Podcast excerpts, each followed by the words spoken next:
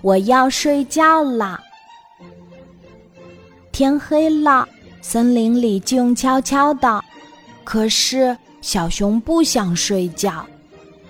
小熊打开房间门儿，他发现睡在隔壁房间的熊爸爸和熊妈妈正打着呼噜呢。爸爸妈妈都已经睡着了，要不我就出去找大家玩吧。就这样，小熊轻轻地关上了家门，奔跑出去了。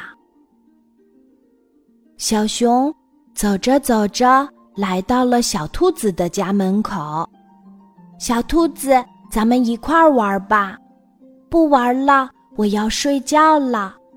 小兔子打着哈欠爬上床，麻烦你帮我关好窗户。小熊帮小兔子关好窗户，离开了。走着走着，小熊又来到了小鸟家。小鸟的家在树梢上，小熊抬起头对小鸟说：“小鸟，小鸟，咱们一块儿玩吧。”不玩了，我要睡觉了。鸟妈妈已经为小鸟盖好被子了。是的，小鸟宝宝要睡觉了，小熊宝宝也快回家吧。鸟妈妈温柔地说。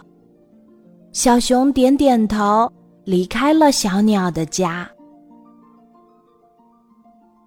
走着走着，小熊。又来到了小狗的家门口，小狗，小狗，咱们一块儿玩吧。可是小狗的家里传来了打呼噜的声音。哦，小狗也睡着了。小动物们都睡着了，小熊也只好回家睡觉了。亲爱的宝贝，晚上我们都要按时睡觉哦。睡得饱饱的，第二天我们才能开开心心的玩哦。今天的故事就讲到这里，记得在喜马拉雅 APP 搜索“晚安妈妈”，每天晚上八点，我都会在喜马拉雅等你，小宝贝，睡吧，晚安。